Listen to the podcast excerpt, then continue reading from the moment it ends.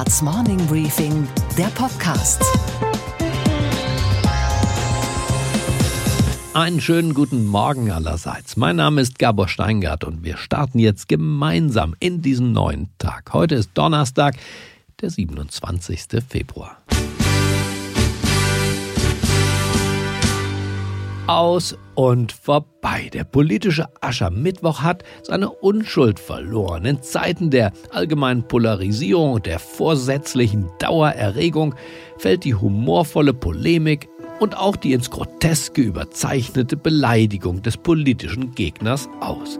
Robert Habeck begründete gestern in Landshut, warum jetzt jedes Redemanuskript in Moralin gebadet werden muss. Die Tradition des Aschermittwochs, die mal deftig austeilen, persönlich beleidigen, findet vor einem Hintergrund statt, wo wir wissen, dass persönliche Beleidigung und das persönliche Bloßstellen Menschen zu Opfern machen kann. Wie reden wir also Klartext und deutlich, ohne dem Populismus, der sich frisst in die Gesellschaft, noch weiter Munition zu geben. Und so nutzten die vom Humor befreiten Redner aller Parteifarben den Aschermittwoch für die Verlängerung ihrer ja schon vorher so faden Parteitagsreden. Was bekommen die Deutschen, wenn sie einen grünen Kanzler oder eine grüne Kanzlerin hätten? Ich befürchte, nichts Neues. Die AfD und ihre Freunde, das sind die Feinde der Demokratie und deshalb sind es auch unsere Feinde. Die Union muss endlich mehr Demokratie wagen statt mit Hufeisen zu werfen. Der Maßstab unserer Politik, der Ausgangspunkt, das ist die Würde und Freiheit jedes einzelnen Menschen. Und was bleibt uns an diesem nasskalten Donnerstag nach Karneval? Wir wärmen uns. Und wir wärmen uns an der Erinnerung vergangener Aschermittwochsreden, als noch ohne Scham und schlechtes Gewissen Deftiges geboten wurde. Die rote Unterwanderung unserer Funk- und Fernsehhäuser hat ein Ausmaß angenommen, das für die Zukunft unserer Gesellschaftsordnung zu ernstesten Sorgen Anlass gibt. Gegen die Mitgliedschaft im Kabinett bei Horst Seehofer ist eine Folterkammer eine Wärmestube, liebe Genossinnen und Genossen. Und diese Linie ist erst gebrochen worden durch die verhängnisvolle These, dass Deutschland ja doch am Hindukusch verteidigt würde. Meine sehr verehrten Damen und Herren, Deutschland wird in der Münchner U-Bahn verteidigt, aber nicht am Hindukusch.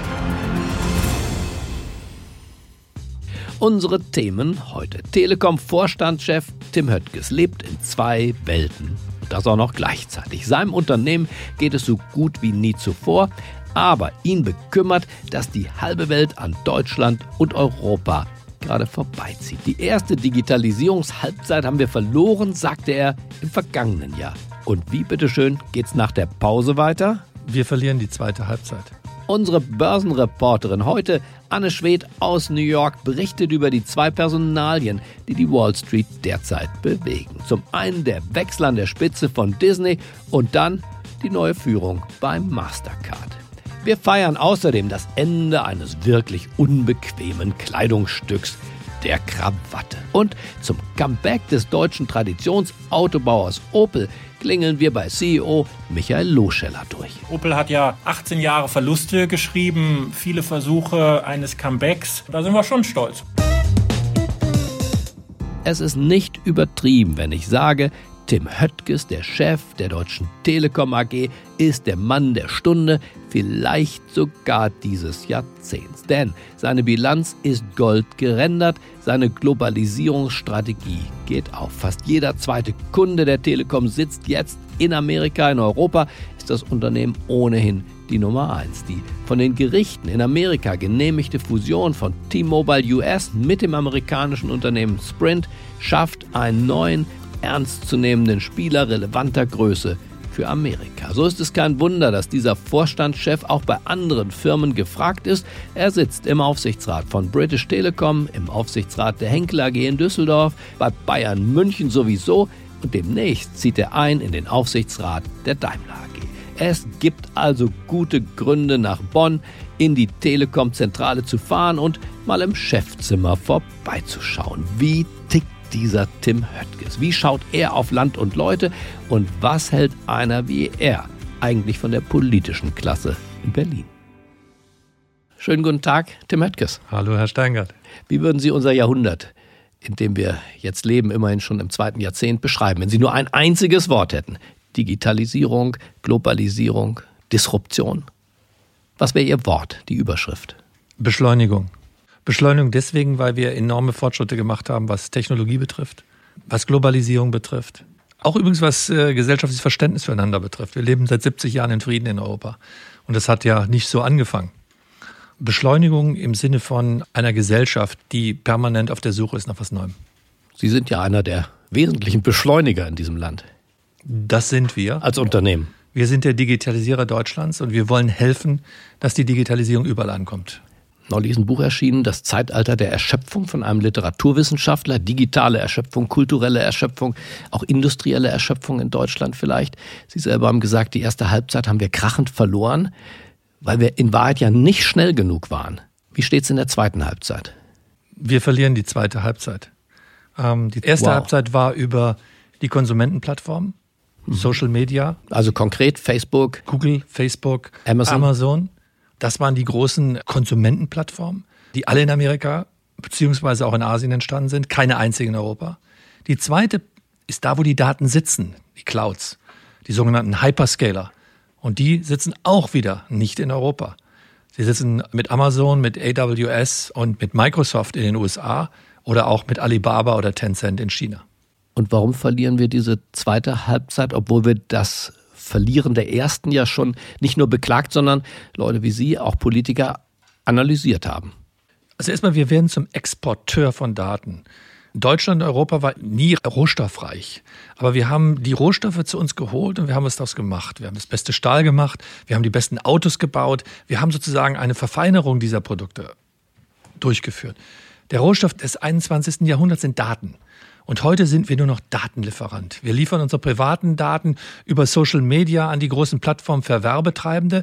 Wir verkaufen unsere großen Daten auf riesige Cloud-Data-Center zur Analyse an äh, große Unternehmen, die dann mit künstlicher Intelligenz neue Produktivitätsideen äh, daraus erarbeiten. Aber die Verfeinerung findet, und ich polarisiere ein bisschen, findet nicht in Europa statt. Ich hatte neulich ein Gespräch mit Richard Grinnell dem jetzt scheidenden US-Botschafter, der sagt, mit euch Deutschen wird es leider nichts werden in der Digitalisierung, weil eure Gesellschaft die Währung dieser neuen Zeit nicht akzeptiert, Daten eben, sondern diese Daten, obwohl sie sie eigentlich besitzt, aber eben nicht aufbereiten, verfeinern, vervollkommnen möchte und sie deswegen anderen gibt. Aus Angst vor Daten machen andere das Geschäft mit unseren Daten gerade wir Deutschen haben ja eine Tradition, dass wir uns überwacht fühlen. Wir hatten das Dritte Reich und äh, in der DDR gab es auch einen Überwachungsstaat. Wir haben alle Angst davor, dass unsere individuellen Rechte und damit unsere Daten in irgendeiner Weise missbraucht werden. Äh, wir sehen gar nicht den Wert, der in den Daten steckt ähm, und der auch für übrigens gesellschaftlichen Wohlstand und Fortkommen stehen kann. Und ähm, von daher sind unsere Persönlichkeitsrechte wichtiger als das, was der gesellschaftliche Nutzen ist. Das hört sich provokativ an, aber wenn ich über medizinische Daten denke, denke, über medizinische Forschung denke, dann wandert die ins Ausland, weil da die Daten anonymisiert zur Verfügung stehen. Ich kenne das praktische Beispiel Israel, wo 96 Prozent der Daten digitalisiert sind und für Forschung entsprechend auch verfügbar sind, äh, während wir in Deutschland eine endlose Diskussion haben. Und bevor wir dieses Geschäft, diese Möglichkeiten für Wohlstand entdeckt haben, ist es schon wieder abgewandert. Aber was bedeutet das? Wenn Sie sagen, die Überschrift über diesem Jahrhundert ist Beschleunigung, dieses Land ist aber offenbar eher auf Entschleunigung, auf auch Erschöpfung zum Teil eingestellt, nach dem großen Auftritt, den wir auf der Weltbühne hatten mit dem Industriekapitalismus. Würden Sie sagen, Deutschland steigt ab? Um zu provozieren, Deutschland steigt ab. Wir sind schon mitten in diesem Prozess drin. Das sehen Sie übrigens auch ganz einfach an der Währung, die das misst. Die Marktkapitalisierung der Unternehmen ist, äh, wenn Sie das sehen, relativ zur Weltmarkt deutlich niedriger. Wenn Sie heute die Top-Technologiekonzerne der Welt anschauen, dann haben die deutschen Unternehmen, und da sind vier dabei, SAP, Siemens, und die Deutsche Telekom die Top 3 davon, dann sind wir noch knapp 5 Prozent dieser gesamten Wertschöpfung wert. Ich glaube, Apple ist so viel wert wie der ganze DAX. Der DAX insgesamt, Sie haben 80 Milliarden ungefähr, viele andere haben nur 40, 50, ja, Apple 1,1 Billionen. Darauf kommen wir ähm, nicht, Herr dann bis mit 30. ein Unternehmen von den großen genannten ist so viel wie der DAX. So, und da Traurig. sehen Sie ja, wie diese globalen Plattformen momentan skalieren. Komme ich zurück zu Ihrer Erschöpfung. Also ähm, ich glaube nicht, dass wir Unternehmen erschöpft sind. Ich glaube, dass die deutschen Unternehmen nach wie vor global agieren, dass sie global angreifen, dass sie die Märkte besetzen. Unsere Exportquote spricht ja auch nach wie vor für uns. Was uns aber fehlt, ist der Wille, uns zu innovieren, der Wille, uns neu zu erfinden, der Wille, das in Frage zu stellen, was wir aufgebaut haben, wo wir exzellent sind, was übrigens auch schwierig ist, das aufzugeben, was uns stark gemacht hat. Und zwar quer durch alle Branchen, muss man ja sagen quer durch alle Branchen, ob das die Automobilindustrie ist, ob das die pharmazeutische Industrie ist, ob das die Telekommunikationsindustrie sind, ob das digitale Geschäftsmodelle sind. Wir spüren, dass die Globalisierung jetzt auch mal von der anderen Seite auf uns kommt und wir nicht nur mehr der Exporteur sind, sondern dass es auch leistungsfähige Produkte aus dem Ausland gibt, die uns unter Druck bringen. Wo ist der Kern vom Kern dieser Entwicklung? Wann begann das? Wie würden Sie das datieren? Und wo ist das Problem sozusagen zu Hause? In der Politik, in der Gesellschaft, im Mindset der normalen Menschen? Also zum einen, ich bewundere Länder wie Israel, wie Südkorea. Die Südkoreaner sagen mal zu mir, wir sind ein Schrimp umgeben von Wahlen. Mhm. Und deswegen müssen wir uns immer anstrengen, besser zu sein als alles, was um uns herum ist, wenn wir überleben wollen. Und daraus leitet sich das Bali Bali eine Kultur ab, die immer danach strebt, schneller, besser, höchste Qualität zu haben. Immer wieder sich neu zu erfinden. Und es ist ja nicht von ungefähr, dass heute in Südkorea die gesamte Chip-Produktion für Speicherchips zum Beispiel sitzt. Oder der weltgrößte Mobilfunk-Endgerätehersteller Samsung das sind enorme Innovationsmaschinen da, die aufgebaut worden sind, weil sie bedroht sind, weil sie sich von außen einfach äh, unter einem permanenten Zugzwang finden, sich neu zu innovieren. Und das haben wir verloren. Dieser Wille, sich zu verändern. Wir sind ähm, selbstgerecht geworden in dem, wie wir arbeiten. Wir sind verwöhnt von unseren Milliarden Erfolgen. Die privaten äh, Schatullen sind bis an die Kassen gefüllt. Und das Einkommen ist ja auch vergleichbar ein, ein schönes. Und dann ziehen wir uns zurück in einen Turbo-Individualismus, wo wir sagen, nur noch unser individuelles Interesse hat Relevanz, aber nicht mehr das gesellschaftliche Fortkommen von Deutschland oder von Europa. Wann begann das? Ende der 80er Jahre begann diese Entwicklung, wo wir angefangen haben zu sagen, so jetzt äh, gibt es zwei neue Paradigmen. Eines Neoliberalismus. Der Staat hat sich aus allem rauszuhalten und aus einem äh, Turbo-Individualismus. Wir lassen uns von niemandem überwachen. Das individuelle Recht auf Freiheit, auf alles ist das größte Gut, was wir, äh, was wir uns haben. Und diese beiden haben dazu geführt, dass wir das Gemeinwohl völlig aus den Augen verloren haben. Übrigens stimmt das, wenn man die Einkommen anschaut. Es stimmt aber vor allem, wenn man die Infrastruktur anguckt. Die vernachlässigte Infrastruktur ist für mich eins der Grundmotive, wo man heute sieht, der Staat darf nicht mehr mitspielen. 2,1 Prozent von 20 Prozent der Investitionstätigkeit macht der Staat heute noch. Der Rest wird der Privatwirtschaft übernommen. Ähm, das heißt, die Infrastruktur ist ähm, verkommen. Zerfällt. Und zerfällt, zerfällt. Und wir leben von der Substanz. Richtig. Und gleichzeitig ist aber keiner bereit, irgendetwas aufzugeben in unserer Gesellschaft dafür, dass diese Infrastruktur wieder entsteht. Und deswegen haben wir, egal für welche Infrastrukturmaßnahmen, ob das nun für Windkrafträder ist, ob es für Energietrassen ist, ob es für neue Autobahnen ist, ob es für Mobilfunkantennen ist oder ob es für Infrastruktur jeglicher Art ist, haben wir kein Verständnis in der Gesellschaft. Und wir werden unendlich langsam diese Grundvoraussetzung für gesellschaftliches Fortkommen in Deutschland respektive in Europa umzusetzen. Nun muss ich den Steuerzahler rauspauken aus dieser Philippika, Herr Höttges, denn der zahlt ja enorme Summen in die jeweiligen Staatskassen, aber das Geld wandert ja eben offenbar nicht in diese Infrastruktur. Da leben wir von der Substanz. Es wandert in einen Sozialstaat, der ungefähr derzeit eine Billion Euro umfasst. Das heißt, das Geld wäre schon da in einem Land wie Deutschland, aber es wird falsch ausgegeben. Spontan würde ich Ihnen da zustimmen. Mhm. Wir müssen viel stärker das Gemeinwohl der nächsten Generation im Auge behalten. Wie schaffen wir eigentlich die Voraussetzung, dass unsere Kinder noch den gleichen Wohlstand haben, wie wir ihn heute gehabt haben? Und nicht nur eine Umverteilung von Einkommen von oben nach unten, die übrigens auch erforderlich ist, weil natürlich die Spreizung in unserer Gesellschaft auch extrem zugenommen hat, was auch nicht dazu beiträgt, dass wir einen gesellschaftlichen Konsens haben. Haben wir die politische Klasse, die das A verstanden hat und B die Vitalität besitzt, hier eine Kurskorrektur vorzunehmen und die Laufrichtung, Sie haben sie als nach unten gerichtet skizziert, zu verändern? Ich kann für die großen gesellschaftspolitischen Themen hier sicherlich nicht so sprechen. Ich kann nur für meine Industrie sprechen. Ich bin ja am Kern von dem ganzen Thema. Auf der einen Seite hat dieser Neoliberalismus dazu geführt, dass man gesagt hat, wir müssen privatisieren, was das Zeug hält. Wir müssen ähm, dafür sorgen, dass die Konsumentenpreise so niedrig wie möglich sind und hat uns eine Regulierung übergestülpt, die dazu geführt hat, dass wir heute, wenn Sie sich vergleichen, mein USA-Geschäft mit dem äh, deutschen Geschäft, dass wir heute 39 Dollar im Durchschnitt in Amerika bei den Mobilfunkkunden verdienen und 15 Dollar in Deutschland verdienen. Die Wertschöpfung ist deutlich niedriger, die Preise sind viel niedriger hier in Deutschland als vergleichbar in den USA oder in anderen Märkten. Das heißt, der Staat macht Ihnen das Geschäft schwer, erstens bei den Lizenzen und B dann insgesamt mit der Regulierung. Er will er will, dass die Preise möglichst konsumentenorientiert, möglichst niedrig sind, ohne sich über die Konsequenzen bewusst zu sein, dass dann keine Mittel mehr für Infrastruktur zur Verfügung stehen. Und er und braucht das Geld, um seinen Sozialstaat natürlich am Laufen zu sicher. halten. Und gleichzeitig ist er aber auch nicht bereit, Infrastruktur zu unterstützen und zu sagen, wir brauchen die nächste Generation. Natürlich, die politischen Forderungen stehen im Raum. 4G, 5G, überall Netze bauen und dergleichen mehr.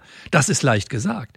Aber wir brauchen doch politische Rückendeckung, wenn es darum geht, an Autobahntrassen entsprechende Grundstücke zu finden. Wenn es darum geht, entsprechende Genehmigungsverfahren für Mobilfunkantennen zu bekommen. Und Deutschland ist heute Weltmeister mhm. in dem Genehmigungsverfahren von Mobilfunkantennen. Wir brauchen für eine Antenne über zwei Jahre in Deutschland. Das ist zu lang und wahrscheinlich, wie viel bräuchten Sie in den USA? In den USA ist die Diskussion überhaupt keine. Wir sind eher limitiert durch unsere Logistikprozesse.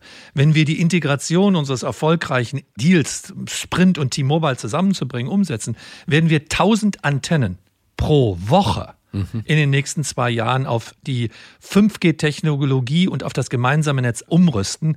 Ähm, das sind Zahlen, die sind unvorstellbar für Deutschland. Wenn Sie sich überlegen, dass wir heute versuchen, pro Jahr 2000 Antennen zu bauen in Deutschland und letztes Jahr 1480 davon realisieren konnten, dann sehen Sie, wo wir momentan hier stehen. Wir haben in jedem Bereich Bürgerinitiativen momentan. Wir haben in jedem Bereich momentan ähm, lange Genehmigungsverfahren. Wir haben untere Landschaftsbehörden. Wir haben extrem viele Limitierungen, die heute dazu führen, dass wir einfach nicht vorankommen. Das ist der Staat, die Politik, die Gesellschaft. Welche Rolle spielen die Unternehmer selber? Reden wir mal zum Beispiel über die Telekom. Es gibt ja auch Märkte, die haben sie kampflos an andere überlassen. Und was Tim Höttges darauf geantwortet hat, das hören Sie am Samstag in einem Morning Briefing Sonderpodcast. Denn wir haben noch einiges zu besprechen gehabt. Wir haben gesprochen über seine Idee eines europäischen Champion. Wir haben gesprochen über Huawei und wir haben gesprochen über Tesla und warum diese Firma von Elon Musk ein Lehrbeispiel für Disruption ist. Ein Lehrbeispiel, das die deutschen Autobauer das fürchten werden. Dieses Gespräch verdient das Prädikat wertvoll. Wertvoll jedenfalls für all jene, die sich um den Wirtschaftsstandort Deutschland sorgen und die ihre Sorge gerne in eine progressive Politik verwandeln würden.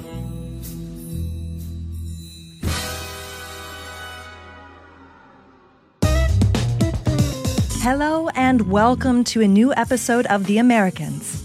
I'm Chelsea Speaker, and today we're sitting down with another fascinating person from my home country, America.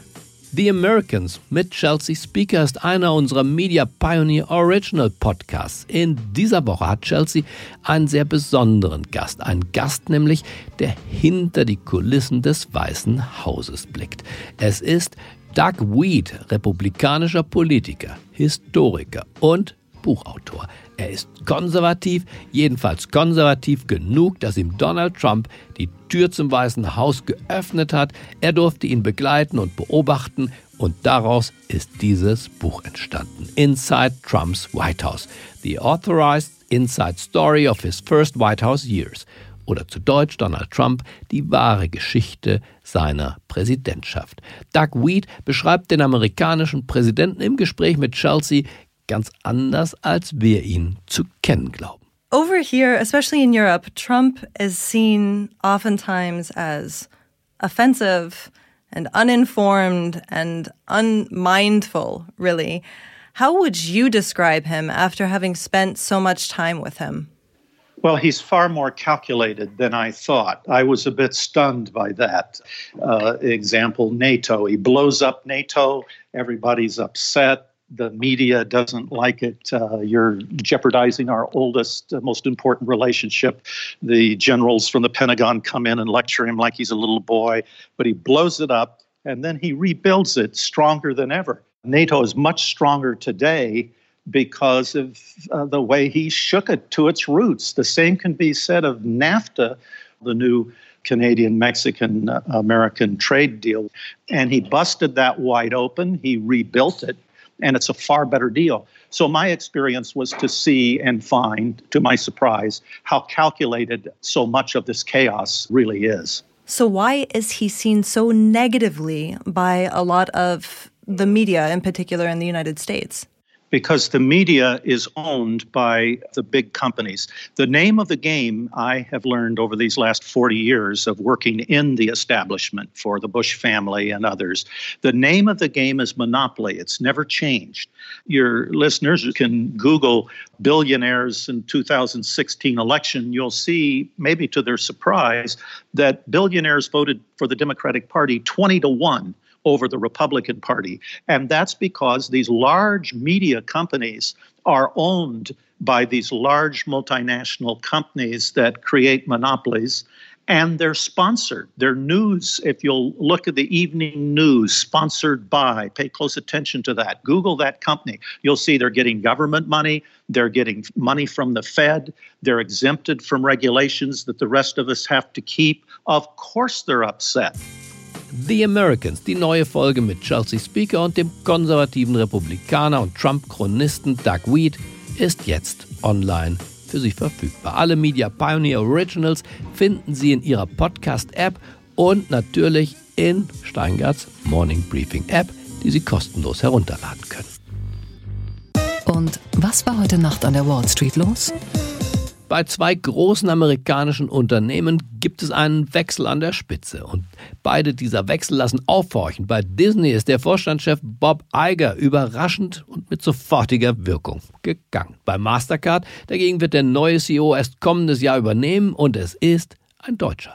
Darüber spreche ich jetzt mit unserer Börsenreporterin in New York heute Morgen, Anne Schwedt. Einen wunderschönen guten Morgen, Anne. Guten Morgen, Gabor. 15 Jahre lang war Bob Iger der Chef von Disney. Und was er seinem Nachfolger hinterlässt, Anne, kann sich sehen lassen, richtig? Ja, absolut, Gabor. Unter seiner Regie ist Disney mit 230 Milliarden Dollar zum wertvollsten Unterhaltungskonzern der Welt aufgestiegen. Die Übernahmen des Animationsstudios Pixar, von Marvel Comics, Teilen von 21st Century und Lucasfilm, also von den Machern von Star Wars, all das fiel in die Zeit von Bob Iger. Für einen Unternehmenschef ist er doch außerordentlich prominent, aber immer glaubwürdig gewesen. I remember when I saw Star Wars for the first time at a movie theater on the west side of Manhattan. And I remember coming out and um, having just an incredible feeling inside that something had changed. Was Bob Iger angefasst hat, bisher ist es für Disney zu Gold geworden. Allerdings das letzte große Risiko, das er eingegangen ist, überlässt er jetzt seinem Nachfolger Bob Chapek und zwar den Streamingdienst Disney Plus. Den gibt's ja hier bei uns in den USA schon. Bei euch in Europa läuft der ja auch bald an.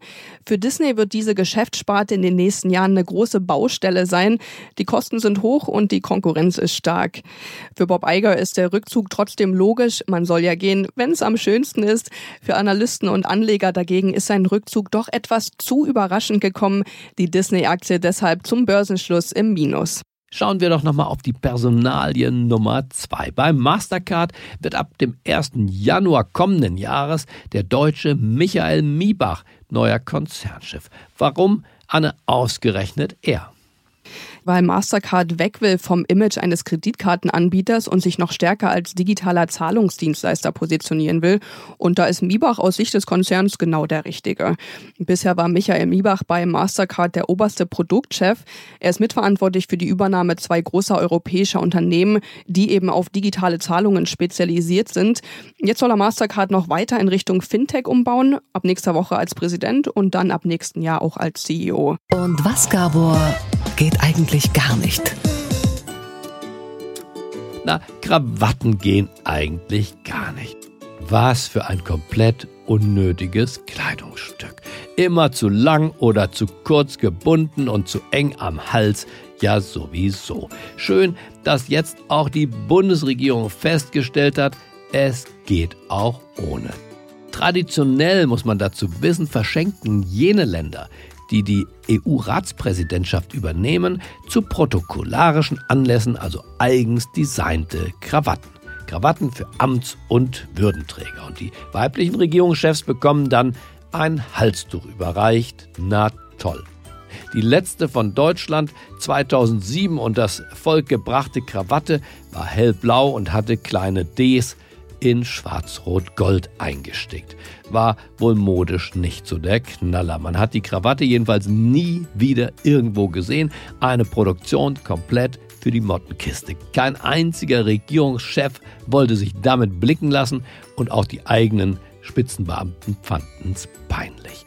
Deswegen hat man sich jetzt entschlossen, mit dieser Krawattentradition zu brechen. Als Gastgeschenk während der deutschen EU-Ratspräsidentschaft gibt es also jetzt deutschen Honig und Pralinen aus einheimischer Produktion. Nicht besonders originell, aber deutlich besser. Okay, Gabor. Und was hat dich heute Morgen wirklich überrascht? dass Opel nach all den Krisenjahren offenbar wieder in der Spur ist. Im vergangenen Geschäftsjahr jedenfalls machten die Rüsselsheimer einen operativen Gewinn von 1,1 Milliarden Euro. Immerhin. Da habe ich gestern Abend noch bei CEO Michael Loscheller angerufen und gratuliert. Einen schönen guten Abend, Herr Loscheller. Ja, schönen guten Abend, Herr Steingart. Was ist denn Ihrer Meinung nach der Grund für diesen Erfolg? Ich denke, wir haben einige wichtige Sachen sehr gut gemacht. Zum einen, wir haben einen Plan entwickelt von Opel-Leuten. Die Opel-Mannschaft hat diesen Pace-Plan zusammengestellt und nicht externe Menschen. Und ich glaube, das ist wichtig für die Umsetzungsgeschwindigkeit und auch die Glaubwürdigkeit dieses Plans. Denn wir hatten ja viele Pläne, Initiativen in der Vergangenheit, die aber alle nicht funktioniert haben. Wir haben diesen Plan sehr einfach, klar strukturiert aufgesetzt und haben uns dann sehr konzentriert an die Umsetzung gemacht. Und wichtige Faktoren waren auf der einen Seite, wir haben Wettbewerbsfähigkeit, Effizienz deutlich verbessert. Wir haben auch unpopuläre Sachen gemacht wie Kostenreduzierung. Wir haben unsere Preisdurchsetzung am Markt deutlich verbessert, die Ausstattungslinien neu aufgesetzt, Komplexität reduziert. Und all das zusammen mit einer guten Umsetzungsgeschwindigkeit hat dazu geführt, dass wir diese guten Ergebnisse erreichen konnten. Und ich glaube, da sind wir auf dem richtigen Weg. Und was bitteschön tun Sie, tut das Mutterschiff, damit das für die Menschen in Rüsselsheim keine Eintagsfliege bleibt? Ja, wir investieren natürlich sehr zielgerichtet in die Zukunft. Wir setzen sehr stark auf das Thema Elektromobilität und zwar Elektromobilität für viele, also auch preislich attraktiv. Wir investieren ja beispielsweise in Kaiserslautern in ein Werk für Batteriezellen. Wir investieren dort zwei Milliarden Euro und wollen im Grunde das gesamte Portfolio von Opel elektrifizieren, sodass Elektromobilität erreichbar ist für viele. Das ist sehr, sehr wichtig für uns. Innovation, German Engineering zugänglich machen für viele. Und ich glaube, das war immer das Erfolgsgeheimnis von Opel in der Vergangenheit. Und da wollen wir so ein bisschen wieder darauf zurückkommen. Back into the future.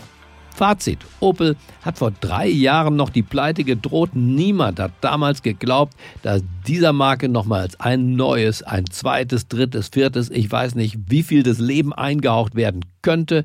Aber wir lernen. Totgesagte fahren länger. Chapeau. Ich wünsche Ihnen einen vergnügten Start in diesen neuen Tag. Auf geht's. Bleiben Sie mir gewogen. Es grüßt Sie auf das Herzlichste. Ihr Gabor Steingart.